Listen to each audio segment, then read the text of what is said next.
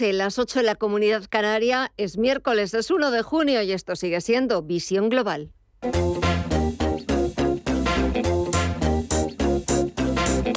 Esto es Visión Global con Gema González. Wall Street despidió mayo dominado por la volatilidad, por la incertidumbre, por las dudas, pero la bolsa más importante del mundo estrena un mes de junio igual de volátil que el mes pasado. Además, las ventas han ido a más tras las declaraciones del CEO de JP Morgan, Jamie Dimon, que advierte de que nos preparemos para un huracán económico. Lo ha dicho tal cual. Será mejor que se preparen y si no, escúchenle. It's a hurricane. right now it's kind of sunny, things are doing fine. You know, everyone thinks the, the Fed can handle this. That hurricane is right out there down the road. JP Morgan dice su CEO y presidente se está preparando para ese huracán económico que advierte Jamie Dimon y vamos a ser muy conservadores, también ha dicho, con nuestro balance. Por cierto que también lo que hemos conocido ha sido el libro base de la Reserva Federal, un libro veis que pone en evidencia cómo el crecimiento económico de Estados Unidos ya está dejando notar los efectos del endurecimiento económico de la Reserva Federal estadounidense ya que el avance se ha ralentizado en las últimas semanas en algunas zonas de los Estados Unidos explícitamente en cuatro distritos que han señalado que el ritmo de crecimiento se había desacelerado desde el periodo anterior. En general, la economía estadounidense en la mayoría de las regiones se ha expandido a un ritmo de modesto a moderado desde abril a finales de mayo. Con todo esto, echamos un vistazo a las pantallas, siguen los números rojos, siguen las ventas, pero unas ventas que se han moderado desde las 8 de esta tarde, porque tenemos al sector tecnológico bajando un 0,2%. Antes las caídas eran del entorno del 0,7%. El Nasdaq Composite vuelve a recuperar los 12.000 puntos y ahora mismo está cotizando en los 12.058, bajando un 0,19%. También se han moderado las caídas en el SP500, que ahora mismo son del 0,34%, en los 4.118 puntos, o en el Dow Jones Industriales, que baja un 0,3%, poquito más de 100 puntos, hasta los 32.888 puntos. Si echamos un vistazo al mercado de la renta fija, sigue subiendo el rendimiento exigido al Treasury americano, al bono estadounidense a 10 años, por encima del 3% hasta el 2,93%. Y si echamos un vistazo al índice VIX de volatilidad está bajando un 0,84% en los 25,97 puntos. Y en el resto de bolsas latinoamericanas ha cambiado algo la negociación desde las 8 de la tarde. Cuéntanos, Mirella. Pues el Merval de Argentina sigue cotizando a la baja con una caída del 1,11% hasta los 91.259 puntos. El Bovespa en Brasil avanza un 0,33. El IPSA chileno, por su parte, también cotiza con números rojos, cae un 1,4 hasta los 5.275 puntos y el IPC mexicano también lo vemos perder un 0,38 hasta los 51.556 puntos. Si miramos al mercado de divisas y materias primas, ¿vemos cambios, Estefanía? No, continúa el signo mixto tanto en el mercado de las divisas como en las materias primas. En el mercado de las divisas el euro se sigue debilitando un 0,76% en su cruce con el dólar en los 1,06 dólares y la libra por su parte se deprecia un 0,9% en los 1,24 dólares. En el caso de las materias primas el petróleo continúa subiendo. El barril de Brent lo vemos avanzar un 0,9% en los 116,68 dólares y el West Texas de referencia en Estados Unidos también avanza un 0,85% en los 115,64 dólares el barril. En el caso del oro, esas subidas son menos pronunciadas, del 0,16% en los 1.851 dólares la onza. Y en el mercado de las criptomonedas vemos alguna modificación, Mirella. Continúan las caídas. El Bitcoin eh, cotiza ya en los 30.129 dólares con un retroceso del 5,22%, un 6,3 3K Ethereum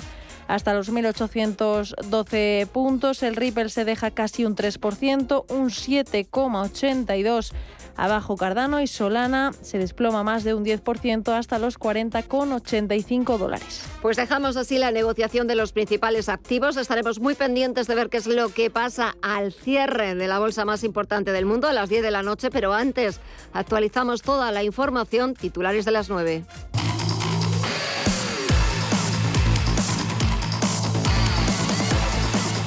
El Gobierno prorrogará durante tres meses hasta el 30 de septiembre el paquete de medidas desplegado en marzo para combatir los efectos de la guerra en Ucrania. Y que incluye la rebaja de 20 céntimos en el combustible para todos los usuarios, la ampliación de la cobertura del bono social a más de 2 millones de hogares o la limitación al 2% de la revisión anual de los contratos de alquiler. Lo ha anunciado el presidente del Gobierno, Pedro Sánchez, que ha elegido precisamente este día, coincidiendo con el cuarto aniversario de la moción de censura que le llevó a la Moncloa. A seguir protegiendo a las familias, a las empresas de nuestro país mientras duren los efectos de la guerra. Y por eso quisiera anunciar hoy aquí, en el Congreso de los Diputados, que el Gobierno prorrogará el plan de respuesta a la guerra. A ver si esta vez tenemos más suerte y los que dicen que aman a España lo demuestren amando a los españoles y aprobando medidas que son buenas para los españoles. El pleno, del el pleno del Congreso aprobó a finales de abril por 176 votos a favor y 172 en contra el decreto anticrisis del Gobierno. El Partido Popular votó en contra, como ha recordado implícitamente Sánchez. Previo a este anuncio de Sánchez, el ministro de Consumo, Alberto Garzón, abogaba por actualizar el plan anticrisis introduciendo una mayor progresividad en la bonificación del combustible. Para que esta medida sea más eficaz y llegue a quienes verdaderamente lo necesiten y no al conjunto de la población. Ahora de lo que tenemos que hablar es de si es posible em, precisar mucho mejor esto para que sea todavía más eficaz, por lo tanto dirigiéndose a la subvención de esta materia solo aquellas rentas que verdaderamente lo necesiten o que estén mucho más expuestas sencillamente porque son más vulnerables. Porque al fin y al cabo, pues cuando son subvenciones a toda la población, pues estamos hablando de una medida regresiva. No necesita la misma cantidad de subvención, una gran fortuna que cobra 200.000 euros al año que una, que una pequeña fortuna que por decirlo de alguna manera, irónicamente, que no llega ni a 10.000 euros al año. El precio de la luz repunta este jueves a 214,74 euros el megavatio hora, el más alto desde finales de abril. En concreto, el precio medio de la luz será 4,29 euros más caro que el precio de este miércoles, de 210,45 euros. El precio máximo de la luz se registrará entre las 10 y las 11 de la noche, con 256,46 euros el megavatio hora, mientras que el mínimo de 171,85 euros tendrá lugar entre las 4 y las 5 de la tarde.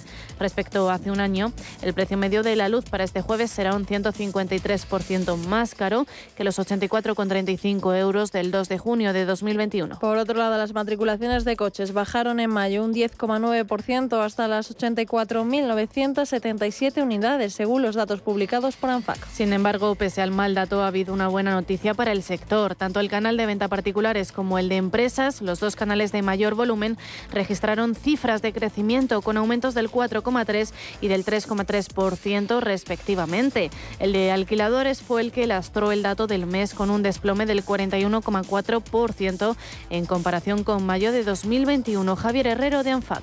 Tanto las ventas a particulares como a empresas cierran el mes en positivo. Esta mejoría, que coloca el mes de mayo en el mejor registro del año, puede reflejar un interés creciente por parte de los compradores, que a pesar del contexto económico e internacional, están retomando las compras de vehículos. Habrá que esperar a la evolución en los próximos meses para determinar si es una situación puntual o una primera señal de recuperación de la demanda.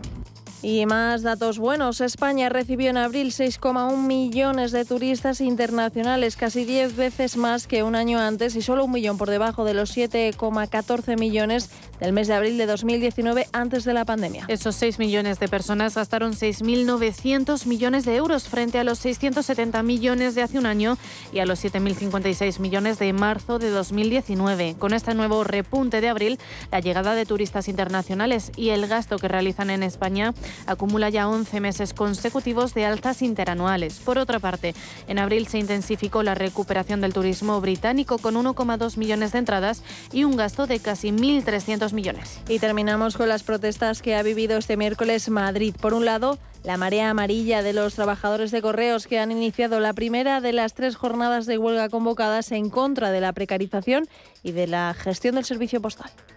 Denunciar el desmantelamiento del servicio público postal y el descuartizamiento de una empresa pública que hasta hace cuatro años funcionaba. Está el correo público despeñando por la pendiente y no es un problema de accidente, es claramente un problema de gestión.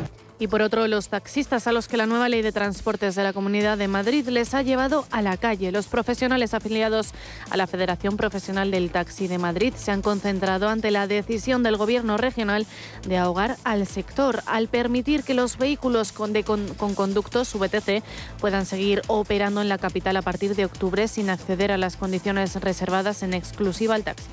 Queremos dar cuenta y que todo el mundo conozca el atropello que van a sufrir 25.000 familias del sector del taxi en la Comunidad de Madrid, porque si nadie lo remedia, mañana al Pleno de la Asamblea de Madrid irá una modificación de una ley del año 98, del año 98. Estamos hablando de 24 años de ley y, y que va por un procedimiento de urgencia reduciendo todos los plazos posibles habidos y por haber, y además en el procedimiento más obsceno que hay, por lectura única, sin dar oportunidad al resto de los grupos políticos para presentar correcciones, enmiendas, alegaciones y conformar un texto un poco de acuerdo pues con todos los agentes implicados.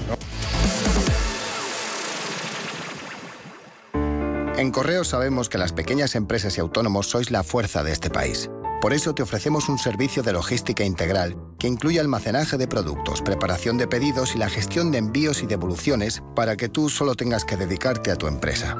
Porque en Correos sumamos nuestra fuerza logística a la fuerza de todo un país.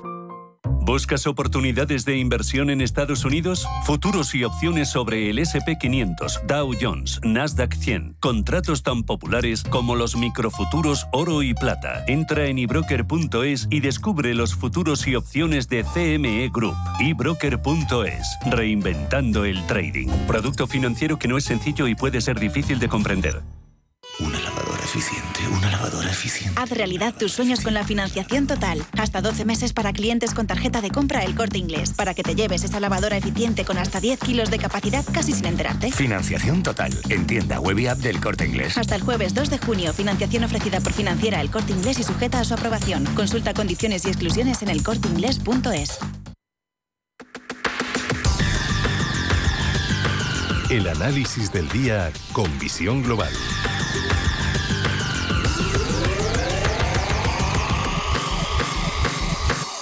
Y saludamos a Roberto Moro de Apta Negocios. Muy buenas noches, Roberto. Hola, buenas noches, ¿qué tal? Bueno, ¿cómo hemos empezado junio? Sí, un poco movidito, ¿no? Aunque al final parece que las aguas vuelven un poquito a su cauce en la jornada de hoy, al menos en los índices americanos, lo cual hace presagiar que a poco que terminen así, también mañana puede ser un día de algo de recuperación en los mercados eh, europeos. Pero bueno, la verdad es que no está sucediendo nada, ¿no? Eh, y parece mentira por la volatilidad que hay, pero la verdad es que sí, no, no, yo no veo que suceda nada eh, importante, la, la verdad. O nada más a lo que añadir, porque ya también tenemos bastante encima.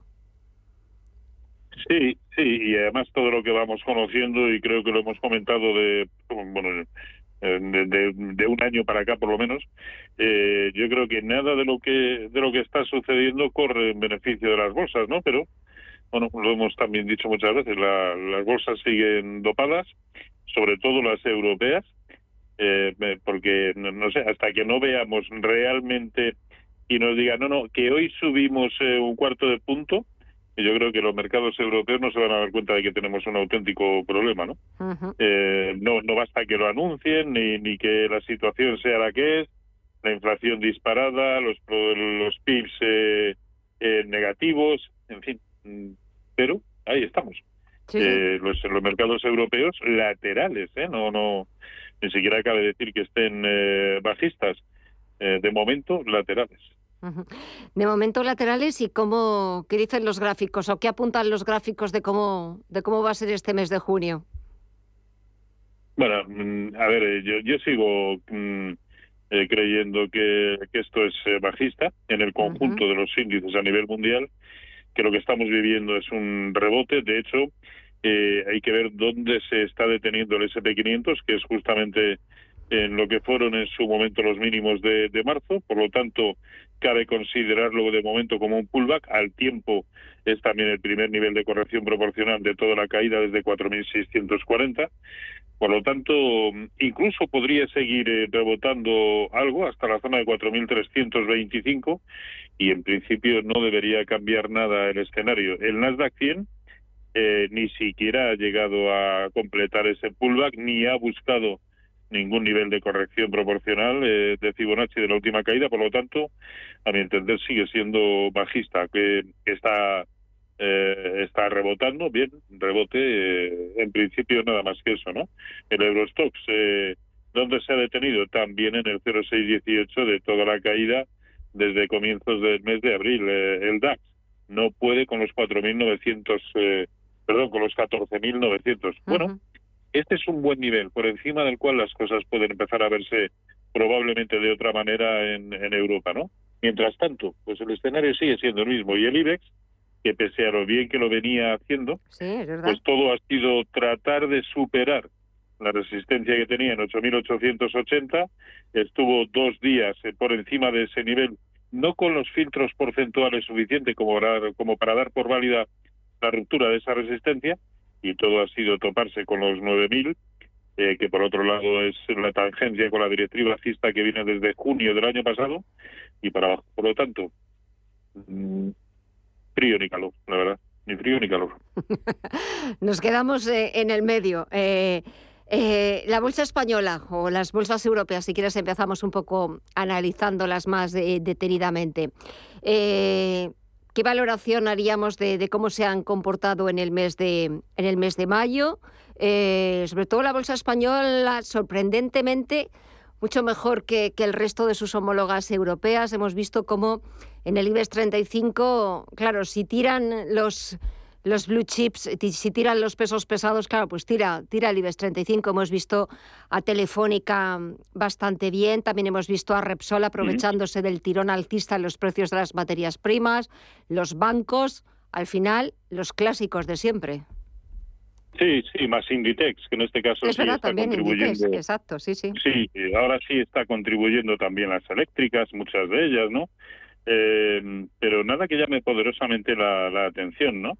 Eh, y es verdad, eh, empezamos o desde el día 9 de mayo que tocó los mínimos y lo hizo en la zona de 8.140, bueno, pues estamos en 8.747, ¿no? Por lo tanto, un buen recorrido que ha tenido durante el mes de mayo. De hecho, si miramos el gráfico de velas semanal, el que nos dejó la semana pasada, una vela muy bonita, muy eh, con, eh, con visos de continuar siendo artista, pero insisto, es un quiero y no puedo. Hace ya mucho tiempo que en sintonía con lo que eh, han protagonizado la gran mayoría de los índices europeos, hace mucho tiempo que el IBEX debería haber superado eh, los 9.300. Lejos de eso ni siquiera nos hemos acercado, ¿no? Que a corto plazo está bien, sí, pero sigue manifestando una debilidad estructural importante, ¿no? Y sobre todo los días en los que eh, la banca eh, renquea un poco, que hoy ha sido el caso, que lo fue también eh, ayer, eh, bueno, pues eh, se ve claramente que el IBEX no, no, no, no puede tirar. Es verdad que hay algunos títulos eh, que destacan. A mí me gusta, por ejemplo, CIE Automotive, y creo uh -huh. que lo comentamos también la semana pasada. Sí. Inditex, ahora ya sí, porque ha superado resistencias importantes. Eh, Farmamar, incluso no me desagrada por su aspecto técnico. Y Telefónica, pues eh, estaba a punto de, de, protagonizar algo bonito. Por eso siempre es bueno esperar confirmaciones en precios de cierre, ¿no? ¿Cuál es la zona importante por encima de la cual eh, merece la pena eh, recuperar el afán comprador? Pues por encima de 4,95, pero lejos de eso hoy ha caído prácticamente un tres y medio, ¿no? Y es que es también otro quiero y no puedo, ¿no? Así mm. que no, no hay, no hay grandes, no hay grandes eh, novedades. ¿Y qué es lo que no te está gustando absolutamente nada? Eh, Aquí de la bolsa ver, española no, no, o de las bolsas europeas. No, no, no, no es que no es que no me guste, simplemente que no lo entiendo, pero ya he existido, ¿no? Tratar tratar de entender todo esto desde el lado eh, dejándome llevar por la lógica macroeconómica, eh, lo encuentro un sinsentido. Así que en términos de gráficos, eh, bueno, pues que sean ellos los que me vayan diciendo, ¿no? Y ahora mismo estamos en un interín por el cual, eh, pues no sé si lo que hemos visto o estamos viendo en los índices americanos es un pullback para seguir cayendo o el rebote puede continuar o incluso, ¿por qué no?, haber visto ya lo peor y, volver a entrar en un escenario como, como mínimo lateral neutral. Es lo que menos me encaja, pero eh, mm, cuando tienes las dudas que yo tengo en el momento actual, pues lo mejor es estarse quieto. Eh, total, esto, esto abre todos los días. Sí, la verdad es que sí, abre todos los días. El mercado de, en el mercado de materias primas, ¿cómo estás viendo al petróleo? Que estos días es cierto que, que lo vimos después de que la Unión Europea anunciara ese acuerdo parcial para embargar el petróleo ruso. Lo vimos dispararse hacia los 120 dólares. Ahora está moderando su precio, pero ¿cómo ves, eh, cómo ves al crudo? Sí, y de hecho está ahora mismo en lo que era una enorme resistencia de medio plazo, ¿no? La zona de 115. Bueno, está, está ahí. A poco que confirme por encima de este nivel, y estamos hablando de ver precios de cierre por encima de 118, por ejemplo, eh, yo creo que lo que puede entrar en funcionamiento es eh, la proyección mínima de la anchura del canal que acaba de romper y eso nos proyectaría como poco a 140. Así que, eh, a no ser que violentamente se sitúe por debajo de 115, me parece bastante normal que el crudo siga siendo bastante alcista. Ahora bien, eh, a mi entender, y, volvemos a la lógica macroeconómica, esto debería haberse disparado hacia arriba, ¿no? Como consecuencia de los últimos acontecimientos eh, en torno al petróleo ruso y demás. Claro que si por otro lado hay, hay algunos otros que importan en demasía, eh, mm. pues, esto no hay quien lo entienda. Pero vamos, tiene toda la pinta de que a no ser que se vaya, ya digo, violentamente por debajo de 115, tiene toda la pinta de, buscar un recorrido hacia la zona de 140. Bueno, pues eh, a ver qué va pasando. Solamente hemos empezado nuevo mes y nuevo semestre, el mes de junio, a ver cómo se va desarrollando todas las eh, dudas e incertidumbres que nos eh, sobrevuelan, que sobrevuelan los mercados, a ver si se van aclarando y poquito a poco también pues nos aclaramos nosotros. Roberto Moro de Ata Negocios. ¿Qué falta hace, verdad? Muchísimas gracias como siempre por estos minutitos, que pases un feliz fin de semana y nada, hasta la próxima. Un fuerte abrazo y gracias como siempre. Igualmente. Hasta pronto. Un abrazo para Adiós. todos. Adiós. Chao, chao.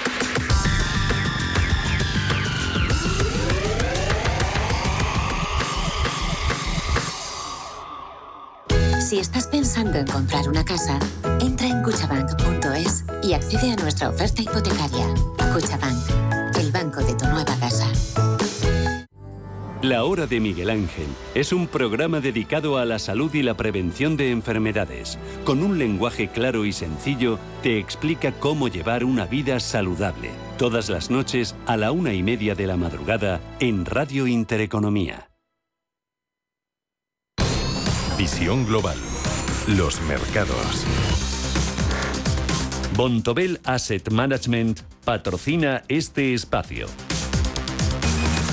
Y de vuelta a las principales bolsas europeas, el IBEX 35 estrena junio perdiendo los 8.800 puntos. Mirella ya es su tercera sesión a la baja. Sí, el selectivo español ha caído un 1,18% y cotiza ya en los 8.747 puntos. Estas caídas han estado impulsadas por Telefónica, que ha perdido un 2,69%, y Celnes, que se ha dejado un 2,24%. Además, el repunte de la rentabilidad de la deuda ha pasado factura a un sector endeudado como el de las utilities. Así, Iberdrola se ha dejado un 1,72%, Endesa un 1,21%, Red Eléctrica un 1,22% y Naturgy un 0,68%. Entre las ganancias destaca Acciona que sube más del 3,45% gracias a que Alantra ha elevado la recomendación sobre el valor, seguida de Indra, que se ha notado un 2,66% de subida, y CIA Automotive con un repunte del 2,44%. Y en el mercado continuo, hoy SACIR se ha notado casi un 1% de subida, compañía que junto a Acción Energía es la más firme candidata a entrar en el IBEX.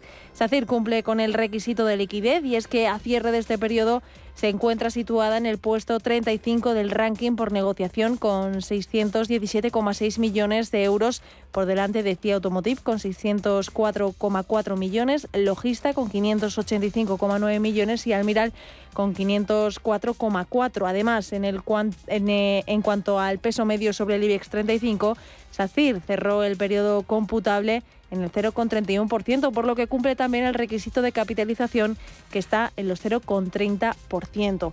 Y para la agenda, mañana jueves, Estefanía.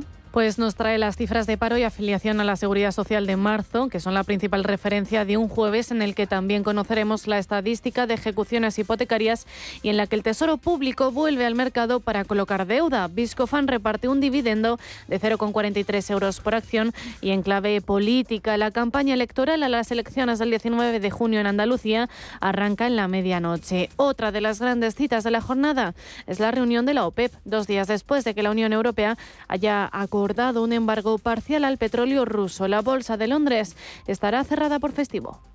Bontobel Asset Management ha patrocinado este espacio.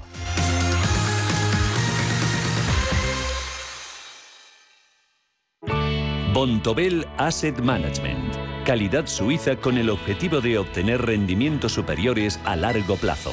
En Bontobel Asset Management siempre estamos a la vanguardia de las inversiones activas en bonos y acciones. Para más información, entre en nuestra página web bontobel.com barra am. Bontobel Asset Management, su especialista global en fondos de inversión.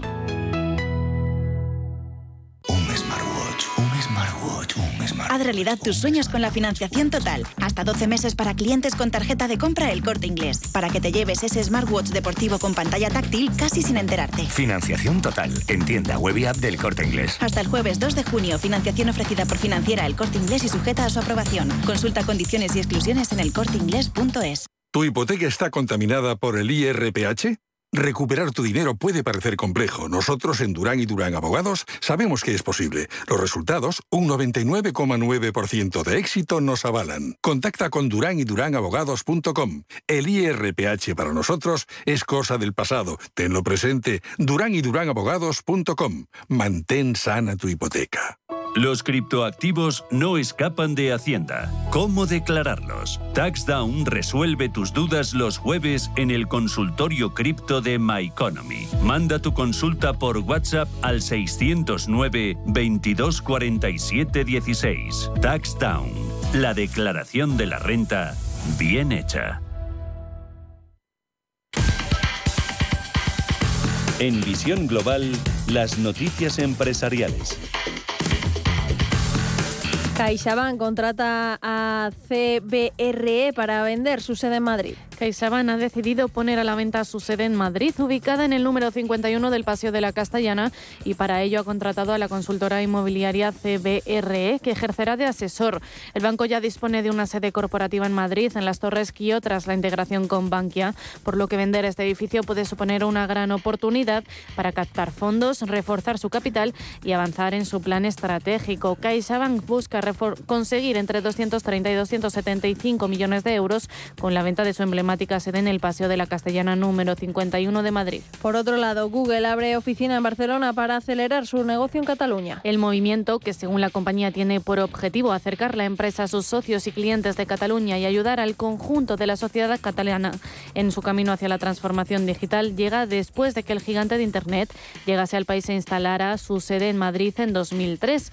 La apuesta que Cataluña ha hecho por la digitalización la ha convertido en una región clave para la multinacional. Las nuevas oficinas de Google están situadas en el edificio Space Plaza Universitat, en la Gran Vía de las Corts Catalanas de Barcelona. Vodafone España entra en el negocio de electricidad con descuentos de hasta el 25%. La operadora ha anunciado hoy que ofrecerá servicios energéticos a través de Vodafone Energía, su comercializadora de luz con energía 100% renovable. En un comunicado, la Teleco explica que ofrecerá a sus clientes energía verde a precio de mercado a través de la tarifa luz de Vodafone, que solo se puede contratar de forma digital y que no tiene permanencia. La compañía estima que su nueva tarifa luz permite ahorros de hasta el 25% comparada con algunas tarifas de su competencia. Y por último, Iberia y Repsol estrenan biocombustible español en vuelos de larga distancia. El A330-200 de Iberia, que vuela este miércoles entre Madrid y Washington y pasa a la historia de la compañía aérea por ser el primero de larga distancia alimentado con biocombustible made in Spain. Este biojet es de Repsol, ha sido producido a partir de materias no aptas para el consumo humano, esencialmente residuos, y será mezclado al 2% con queroseno.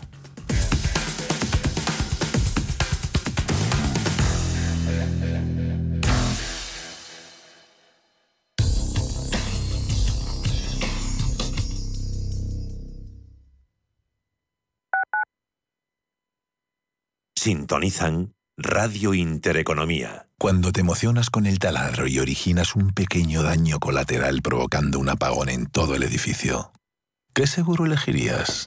¡Vecino! Mafre, la aseguradora de más confianza en España. La mejor atención siempre con personas.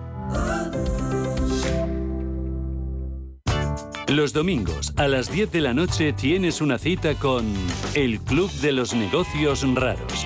Un magazine dedicado al mundo de los libros. Actualidad, entrevistas, literatura y poesía tienen cabida en este espacio cultural de Radio Intereconomía. Dirigido por Andrés Sánchez Magro. Todos los domingos a las 10 de la noche. Si quieres mejorar tu formación o tu empleo, apúntate a los cursos gratuitos de formación profesional para el empleo de la Comunidad de Madrid. Podrás elegir entre más de 14.900 cursos. Infórmate en tu oficina de empleo o llamando al 012. Financiado por el Ministerio de Educación y Formación Profesional. Comunidad de Madrid. Vuelven las veladas del Palacio a Boadilla del Monte. Artistas de la talla de Rafael, Lori Meyers, Pasión Vega o Ara Malikian os esperan del 22 de junio al 16 de julio en uno de los espacios con más historia y belleza de la Comunidad de Madrid. Y si eres vecino de Boadilla, disfruta de forma gratuita de las actuaciones de Funambulista, Coti, La Guardia, La Frontera, Miguel Poveda, Gypsy King, Siempre Así, Luis Cobos o Pilar Jurado. Saca ya tus entradas en ayuntamientoboadilladelmonte.org. La Hora de Miguel Ángel es un programa dedicado a la salud y la prevención de enfermedades. Con un lenguaje claro y sencillo, te explica cómo llevar una vida saludable. Todas las noches a la una y media de la madrugada en Radio Intereconomía.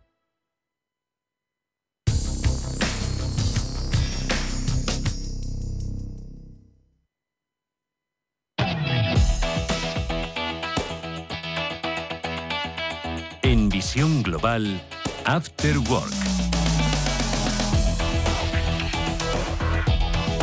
Pasan casi 32 minutos de las 9 de la noche, una hora menos en la comunidad canaria. y Comenzamos nuestro tiempo de tertulia saludando a Pedro Fernández, empresario y abogado. Muy buenas noches, Pedro. Gema, buenas noches. Bueno, hoy en el Wanda están sus satánicas majestades, los Sí, es Rollins. verdad. Y ¿verdad? el sábado toca Alejandro Sanz. Sí. ¿Qué tendrá el Metropolitano y todo lo vinculado al Atleti?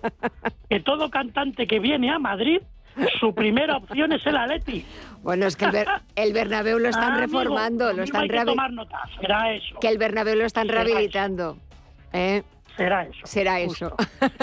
Ricardo Gómez, experto en reputación, muy buenas noches a ti también. Muy buenas noches, Gemma, ¿qué tal?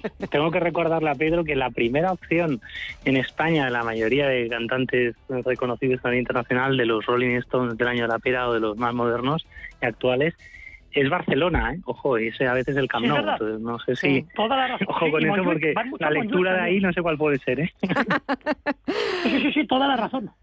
De hecho, tengo entendido que mm, creo que a mediados de junio va Bruce, Bruce Springsteen y va Bruce solo a Barcelona, no viene a Madrid. Claro. O sea que toda la Sí, sí, razón que el rock de los 80, si es verdad que opta, si puede, Sigue más por teniendo Barcelona, que por Barcelona Madrid, como... Claro, claro. Eso sí es verdad, Sigue teniendo si Barcelona vienen como Madrid- referente, sí, sí, sí. Sí, es verdad. Eso es. Toda Si la van a Madrid, razón, pues van si al, iban al que Calderón y ahora al Wanda, efectivamente. Esa es. Esa Bueno, es la verdad. eh, Sí, eh, Iban, más al Calderón, ¿no? La de- verdad, Sí, para Pedro. verdad, Iban sí, más al sí. Calderón que al Bernabéu cuando estaba, no Sí. estaba de. ¿eh, Gemma? Eso también Sí, es sí, cierto. sí, es verdad. Yo en el Calderón sí, es verdad que, que- Mira, pues creo que uno de, de Bruce Springsteen estuve y la verdad es que fabuloso. No sé si quizás por la acústica o por cómo estaba No, diseñado lo, el porque lo estadio. alquilaba más por un tema O- de o- necesidad ah, económica. claro. Ah, razón, vale, vale. Oye, si pues- habláis con la gente del Atlético de Madrid y del Real Madrid, lo explican, Pues- lo explican rápido. Hace pues años mira, de marketing oye, y de pues negocio, que al- es, al es una final- cuestión de que Al final todo se alquila y pues igual que pues eh, las salas, ahora me estoy acordando, salas de los museos o, de galerías, al final, bueno, pues oye, es, son ingresos. Y, eso es lo que cuenta. Eh, ¿Os podéis creer que hoy eh, ha tenido que, he tenido que escuchar al presidente del gobierno, Pedro Sánchez, cuando ah, estaba pues, con el grupo socialista del Congreso y del Senado? para eh, darme cuenta de que han pasado cuatro años de la moción de censura y ahora estaba viendo las imágenes de cuando fue el expresidente Mariano Rajoy, que bajó de su bancada y se fue al otro lado a, felicitar a Pedro Sánchez. Cuatro años ya, Pedro. Y, y que parece que, queda, ¿eh? Queda, si esta gente aguanta, que parece que lo va a intentar, y hay opciones, hablamos de diciembre del 23, enero del 24. Entonces, bueno, vamos a ver. Bueno, yo creo que en cualquier caso, bueno, pues es resistir. Creo que ya lo hemos comentado alguna vez, esta gente tiene ahora mismo dos objetivos para ellos estratégicos, que son, uno, fundamental, cumbre de la OTAN, ahora 29 y 30 de junio aquí en Madrid, que se va a blindar Madrid, se va a celebrar en IFEMA y se va a blindar Madrid, literal. Y después, bueno, leía el otro día que se van a movilizar 35.000 policías. Y no se me ha ido ningún cero. ¿eh? 35.000 policías entre Policía Nacional, Guardia Civil, Policía Local y Ejército. También se moviliza Ejército. Eso por un lado. Y luego, por otro lado, el último semestre del próximo año, recordemos que le toca la presidencia de la Unión Europea a España. Y eso es el telón de fondo que quiere, entiendo yo, resistir y no desistir Moncloa para poder pues intentar hacer algo ¿no? por ese por ese poder. Luego el resto, pues a ver cómo llega. Va a llegar, lo hemos comentado muchas veces Ricardo y yo, van a llegar muy desgastados en todos los sentidos, un desgaste interno importante. Se pone en tela de juicio ya no solo al líder, sino en general también hasta el equipo del líder, ¿verdad? No olvidemos que ahora mismo se va a celebrar aquí una cumbre OTAN, 29 y 30, y de los 23 ministerios, la mitad no creen en la figura OTAN como tal. Es más, no creen en la figura militar o de defensa como fuente de solución de conflictos ya no solo en la figura OTAN. Bueno, pues aún así están presidiendo el gobierno y van a hacer acto de, y van a hacer acto de presencia el 29 y 30. Entonces es un gobierno desgobernado adintra, es decir, desde dentro. Bueno, para mí es un problema, pero va a seguir allí. También es verdad, no sé si Ricardo coincida conmigo, que las elecciones de Andalucía sí van a ser, creo yo, un adelanto o no. Entonces, si el PSOE queda muy desgastado y SOE, azules y verdes en este caso, mm, se hacen con las riendas de una manera muy notoria, pues puede ser que a lo mejor, a lo mejor se planteen cosas, pero va a llegar muy desgastado el gobierno si apura Navidades del 23 o Reyes del 24. Eh, a ver, Ricardo, hace cuatro años. Eh, lo cierto es que... Yo me acuerdo más del bolso de Soraya, ¿eh? Pero bueno. Ah, sí, bueno, ese bolso. Pero es verdad que, fueron unos días muy, muy intensos y, me imagino que vividos eh, por todos nosotros de, forma también muy diferente, pero también, sobre todo también vividos de forma muy diferente por el entonces presidente del gobierno, Mariano Rajoy, y por Pedro Sánchez. ¿verdad? Correcto. decía esto de Soraya, permíteme que yo, que no soy muy fan de, de la ex vicepresidenta desde el punto de vista político, sí, desde el punto de vista de, de trabajo, dedicación, que, que, desde aquí le enviamos un abrazo, ¿no? Porque, bueno, pues en las últimas eh, semanas ha tenido pues algunos problemas que está superando, ¿no? De, de salud, por lo que ah, han dicho personas llegadas a ella, ¿no? Sí. Pero, mm, bueno, yo creo que yo creo que los periodos políticos, los ciclos políticos en España, si, si eliminamos de la ecuación la etapa de la UCD de Suárez y el, periodo de interín de, de, Calvo Sotelo después de la, de la golpe de Estado y la, investidura, la dimisión, vamos, de Suárez, cada vez han sido más cortos, ¿no? Felipe González estuvo 13 años, 13 años y pico, eh, Aznar 8 años y algo, eh, Rajoy Zapatero 7 años y algo, Rajoy 6 años y algo, y probablemente Sánchez pues acabe estando 5 y, y, poco, ¿no? Eh, lo cual, si yo fuese fijo, mm, empezaría a pensar que si cada vez se recorta como mínimo últimamente en el patrón un año, pues, pues le da para una legislatura solo, ¿no? Y, a ver cómo le das la vuelta a eso, ¿no? que para mí parecía el primer objetivo, ¿no? Si, si, si fuese fijo, pero mm, yo estoy de acuerdo con Pedro que, bueno, eh, ya ha empezado una cierta sucesión. ¿eh? Hay una guerra soterrada que está ganando Bolaños de momento, y luego con Adriana Lastra que va a ser expulsada al paraíso, nunca mejor dicho, natural, de nuevo, de vuelta, eh, para las autonómicas del año que viene. Yo creo que las eh, autonómicas de Andalucía, efectivamente, también coincido con Pedro, van a ser una previa, pero no de las generales, aunque algo dicen, sino sobre todo de las municipales autonómicas de menos de, un año, de aquí a menos de un año, y hay mucho presidente autonómico, por ejemplo, Paje, que se va a rasgar las vestiduras, dependiendo de cómo voy a tentar de atentarse o tentarse los bolsillos de decir, Dios mío, ¿no? ¿Qué va a pasar conmigo? Porque hay muchos fenómenos similares de lo que está pasando con transferencias de voto del PSOE a Vox en el ámbito interior de Andalucía, que también están ocurriendo ya en Castilla-La Mancha, en Cuenca, en Albacete, en Ciudad Real también, eh, en Toledo. Entonces, cuidado. Eh, Guadalajara, por supuesto, también, aunque menos, pero bastante en esas otras provincias más rurales o más interiores y, yo creo que efectivamente que Pedro Sánchez, fijaos lo que os digo, ¿no? No tengo claro que agote la legislatura y si la agota será justamente por lo que se ha hablado y también ha dicho Pedro, que es esa oportunidad de ser secretario general de la OSCE o de la OTAN o de cualquier organismo internacional después de la presidencia del Consejo Europeo, GEMA, pero no tengo claro que se presente de candidato a las elecciones, depende de cómo vea el panorama. Sí. Bueno. Sí, yo creo que es alguien que, ha demostrado que, es capaz de dar espantadas. Espera, espera, espera, Pedro, que no ha terminado Ricardo, y es que si no, os interrumpís... no, no, no, perdón, es que si nos interrumpís y no, no se entienda a los dos. A ver, Ricardo, termina y después... No, que simplemente, no, no, simplemente está, solo me queda una cosa, que es que, que, es una personaje que queda espantada, es decir, que él dejó un escaño en el Congreso, que, que, es alguien que, que es capaz de hacer cosas que otros políticos no se plantearían nunca, ¿no? Y por tanto eh, en beneficio de él, eh, lo digo, porque ha venido bien en, muchas cosas que mucha gente no esperaba, entre ellas la propia moción de censura por la que nos preguntabas, pero yo creo que él puede perfectamente no presentarse, depende cómo vea el panorama, si tiene amarrada la Secretaría General de la OTAN o de la OSCE o lo que sea a partir de 24, para que se va a presentar si los datos, pensemos que, el, que en mayo del 23, ahora sí que acabo, le dijo a Pedro, pero puede depender de lo que pase ahora y cómo siga este año política y sobre todo económicamente, porque hablaremos a continuación de, la inflación y de otros temas puede ser bastante duro el mayo del 23 para, para el PSOE, ¿no? El mapa puede ser muy azul-verde, entonces eso eso no, no no anima mucho, ¿no? A presentarse y si tienes cerrada otra historia, eh, presentarte a la Secretaría General de la OTAN con una derrota importante en tu país no es lo más adecuado. Yo, yo creo que esa sucesión a partir de lo que pasa en Andalucía, estoy de acuerdo con Pedro, va, a acelerarse. Ya ha empezado en algo, ¿eh? internamente en el PSOE, pero se va a acelerar este año y pico. A ver, Pedro, ahora. No, comentaba que efectivamente hay un desgaste personal que quizá antes no, no habíamos visto. Ahora ya sí empieza a haber un desgaste de la persona como tal. Se empieza por en tela de juicio.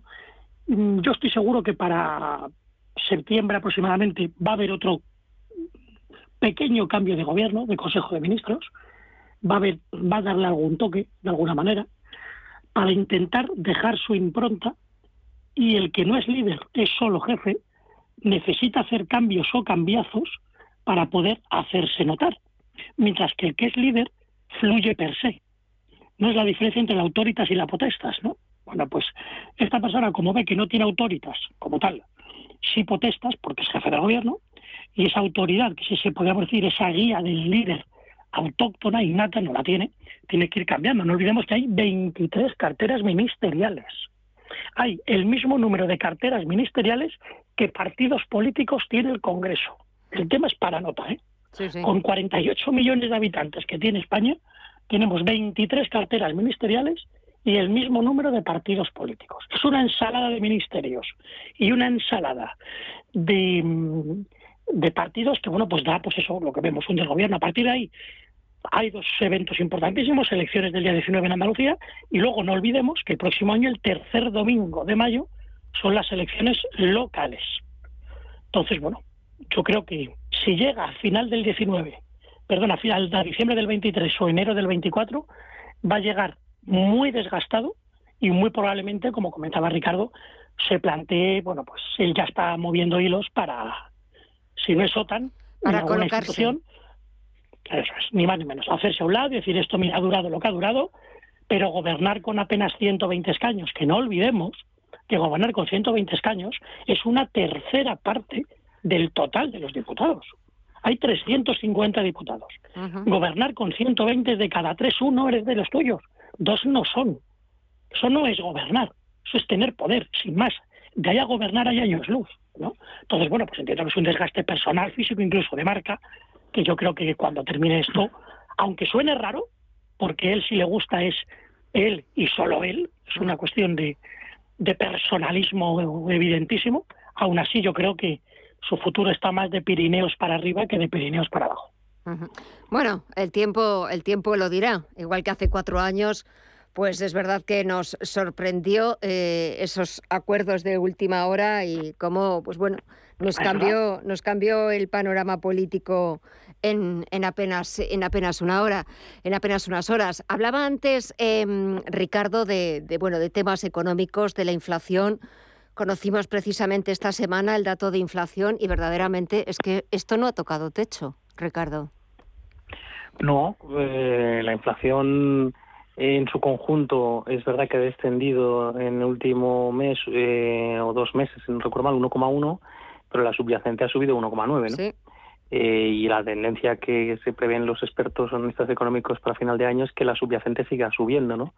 Por tanto, ahí hay un efecto de fondo estructural, que es lo que en el fondo te está explicando la inflación, como todos sabemos, subyacente, FEMA, y, y luego no olvidemos otro efecto, ¿no? Que es que con la inflación, con el aumento de precios en Europa y las diferencias que está habiendo en cada país, derivadas de, por supuesto, ¿no? de la crisis energética post eh, invasión de Ucrania por parte de Rusia, pero también de otros efectos que vienen eh, de atrás, ¿no? de la pospandemia, ¿no? de todos los temas del cuello de la cadena de, suministros, logística, cadena logística y, y también aumentos eh, encubiertos de precios de recuperación de beneficios perdidos durante el 20. Yo creo que ahí eh, claramente nos está poniendo una tesitura que otros elementos económicos nos dicen lo mismo, que es, ojo, ¿qué pasa con el euro? no eh, Porque el euro, entre otras cosas, además, se hizo para para bueno pues para converger desde el punto de vista de precios también en, desde el punto de vista de IPC ¿no? En, en, Europa y eso no está pasando. No ha pasado nunca del todo en todos estos años pero desde luego ahora no está pasando en nada todo lo contrario no y eso es un es un efecto peligroso yo creo que, la, que, el bolsillo de los ciudadanos, volviendo a, ese punto terrenal que siempre Pedro nos, nos hace con buen criterio la llamada, ¿no? Atención, decir, vamos a bajar al terreno a la gente y la gente va a seguir notando un aumento de precios hasta bien entrado el final de año, sino incluso el principio del año que viene, ¿no? Y eso no es, no, no, no va a ser nada. Bueno, está claro que los efectos de segunda ronda están aquí, que, la inflación eh, se ha trasladado, ¿no? Al tejido productivo, esto está claro y vamos a ver también qué, qué, efectos de segunda ronda, entre comillas, se producen también con los aumentos de salariales y vamos a ver también con la negociación en los aumentos de las pensiones, ¿no? la discusión que hay sobre si trasladarlo a, a las pensiones no contributivas de viudedad o, o, no, dejarlo solo en las pensiones contributivas porque eso tiene más sentido, pero en cambio desde el punto de vista de equidad, pues eso puede tener también sus, sus visiones críticas, que tienen también cierto sentido, aunque económicamente no, pero desde el punto de vista social sí es un entorno complejo, es un entorno, nos hemos metido en, aquello que hace un año, el verano pasado, ¿os acordáis? Nadie, no, no, Estados Unidos, la Reserva Federal, ¿no? Ahora que se ha reunido con el, con Biden, el, el, presidente de la Reserva Federal, para decir, no, no, tiene usted independencia, ¿no? Las decisiones, que en el fondo es un mensaje que, que, que, desde el punto de vista inconsciente o subyacente dice bastante de que a lo mejor no, no, no es tan así, que se quiere trasladar ese mensaje porque la percepción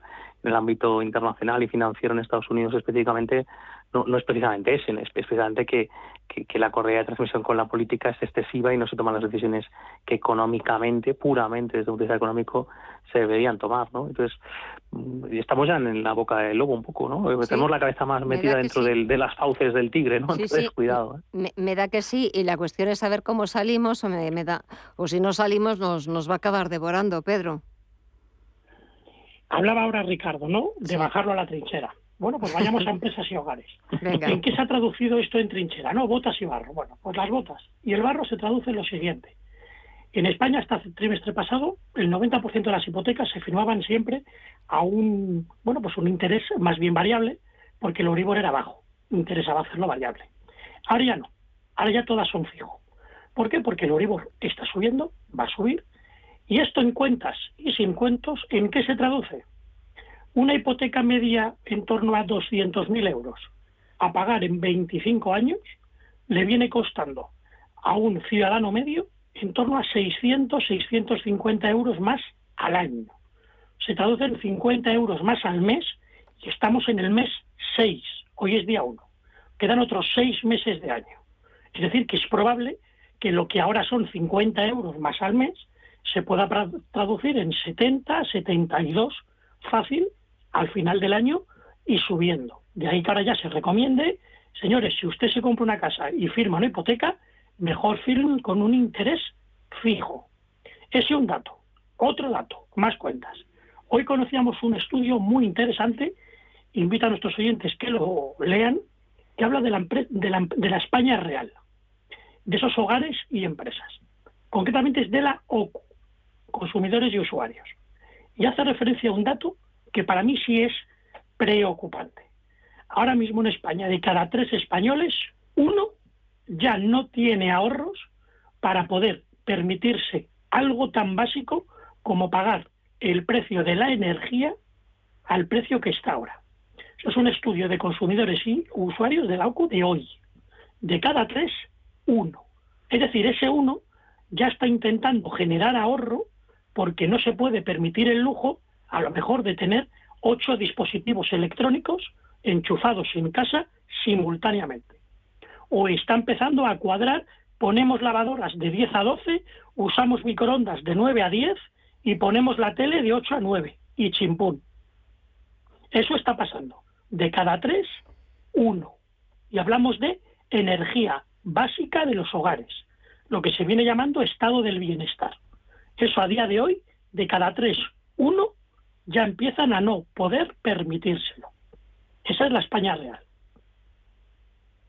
A ver, Ricardo. madre mía. ¿Podemos añadirle algún elemento más negativo o no? Lo dejamos ahí. No, no, por añadir, venga.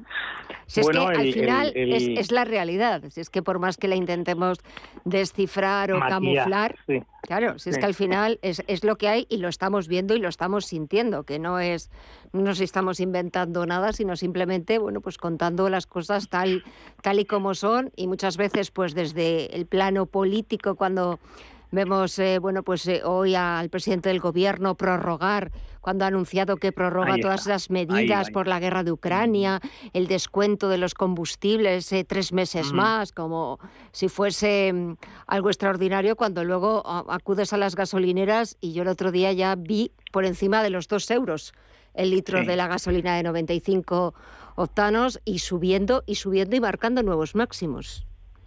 Y luego también... yo, creo, que es evidente sí, y nos han vendido ese tope, ese tope del gas del mercado ibérico, la excepción ibérica. ¿eh? Sí, pero ya están rebajando las expectativas, Ricardo. Ya no va a suponer el ahorro que habían dicho al principio.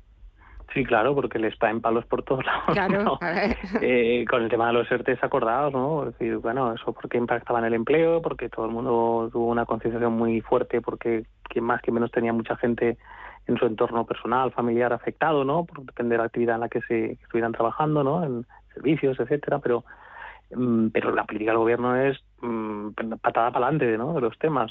Echarlo para adelante, eh, que se aleje el tema y ya veremos, ¿no? Dentro de tres meses o de cinco o de seis, ¿no? Eh, lo que pasa es que los temas no desaparecen, ¿no? Eh, entonces, mm, bueno, el tema del empleo sí que ha sido, hemos sido capaces con la recuperación a medida que la pandemia pues ha ido remitiendo, ¿no? Y hemos ido volviendo a una cierta normalidad, no del todo, pero prácticamente habría mucho que discutir, pero por lo menos desde el punto de vista de la actividad de las personas, pues sí que había una vuelta al empleo y ha sido útil. No olvidemos que es una medida aprobada, los ERTE, por la reforma laboral del Partido Popular de Fátima Bañez del 2012. Esto no se dice, pero es así. Pero en el caso de la subvención a los combustibles, eh, pues está claro ¿no? que ha sido negativo, que ya se dijo que hacerlo de manera lineal. Esto lo decía Miguel Sebastián, eh, que, no es sospechoso de ser del Partido Popular o de Vox o de la oposición, pero que es una persona que tiene, tiene un cierto criterio, ¿no? evidentemente, ¿no? y decía, ayer no es positivo el aprobar, lo discutimos aquí hace dos meses, una, una subvención lineal para todos los ciudadanos que no te discrimina porque al final evidentemente el sector probablemente lo va a incorporar ¿no? en sus precios y lo que va a hacer es, es eh, digamos, eh, succionar ¿no? ese, ese dinero público y eso al ciudadano no le va a llegar. ¿no? Eso está claro. Pero yo, por añadir un elemento que es real, que está encima de la mesa, ojo con el tema de la competitividad ¿eh? y del euro.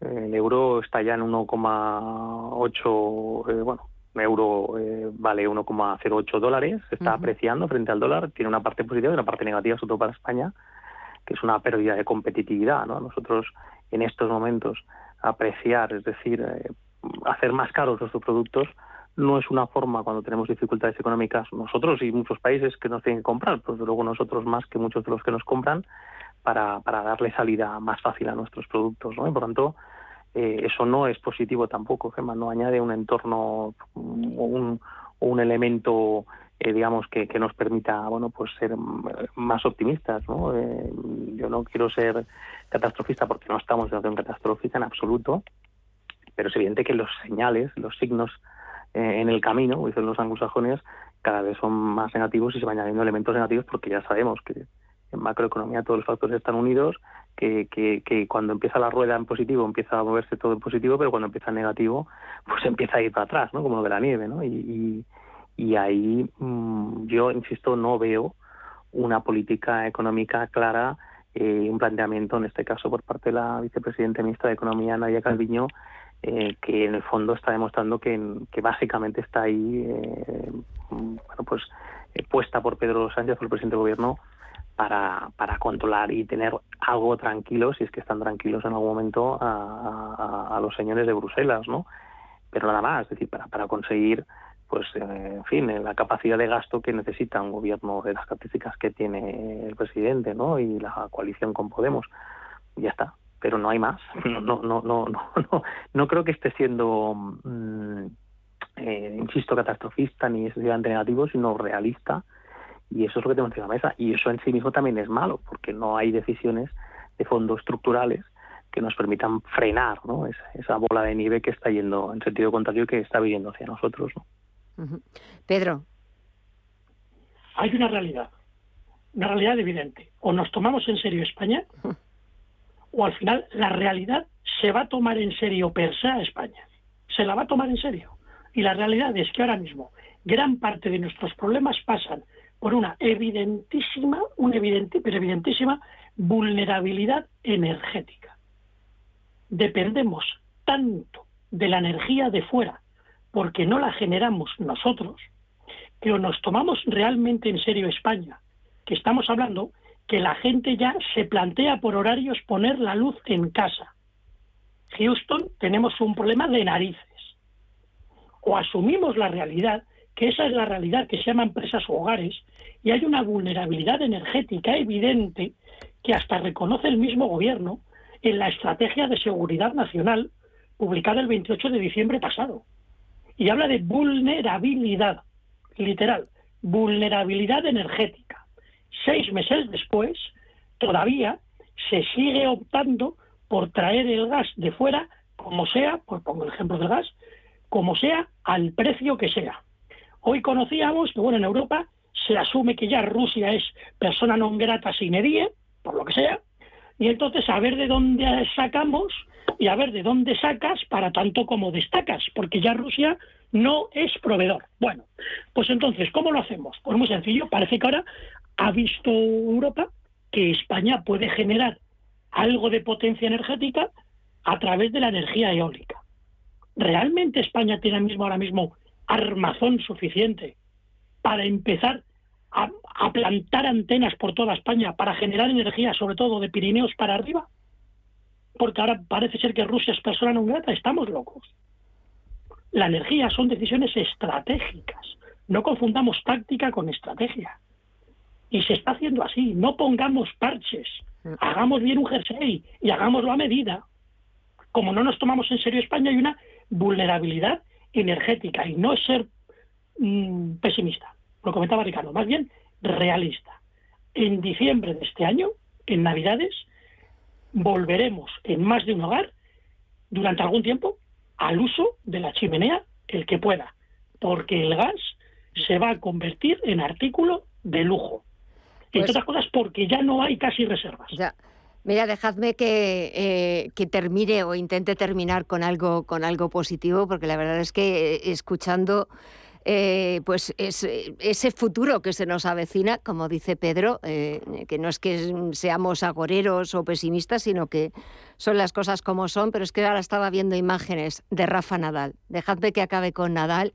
Con esa victoria ayer frente a Djokovic ya está en semifinales de Roland Garros y estaba viendo cómo la prensa francesa eh, que tanto le, le ha criticado o no ha aplaudido sus triunfos, ya le está llamando el emperador. Ricardo, Pedro, también sois emperadores aquí en Radio Intereconomía, en Visión Global. Es un gusto charlar con vosotros, disfrutar los miércoles y poner así el punto final. Gracias a los dos, que paséis muy buena semana y hasta la próxima. Un fuerte abrazo y gracias. Igualmente. Hasta pronto. Un abrazo, Gemma, un abrazo. Y así nos despedimos, así ponemos punto final con esa nota un poquito positiva de ese panorama sombrío y de ese escenario macroeconómico que nos estaba dibujando uno de nuestros contertulios, Pedro Fernández. Mañana volveremos con más información, con más análisis, con los mejores profesionales para intentar ofrecerles la visión más completa de lo que está pasando a este y al otro lado del Atlántico. Siempre pendientes de lo que sucede en Estados Unidos, de ver cómo va evolucionando la bolsa más importante del mundo, porque lo que haga Wall Street hoy Mañana lo veremos en el resto de bolsas europeas. Enseguida, el cierre de Wall Street. Vamos a ver cómo despiden los índices esta sesión del 1 de junio. Gracias por acompañarnos y hasta mañana.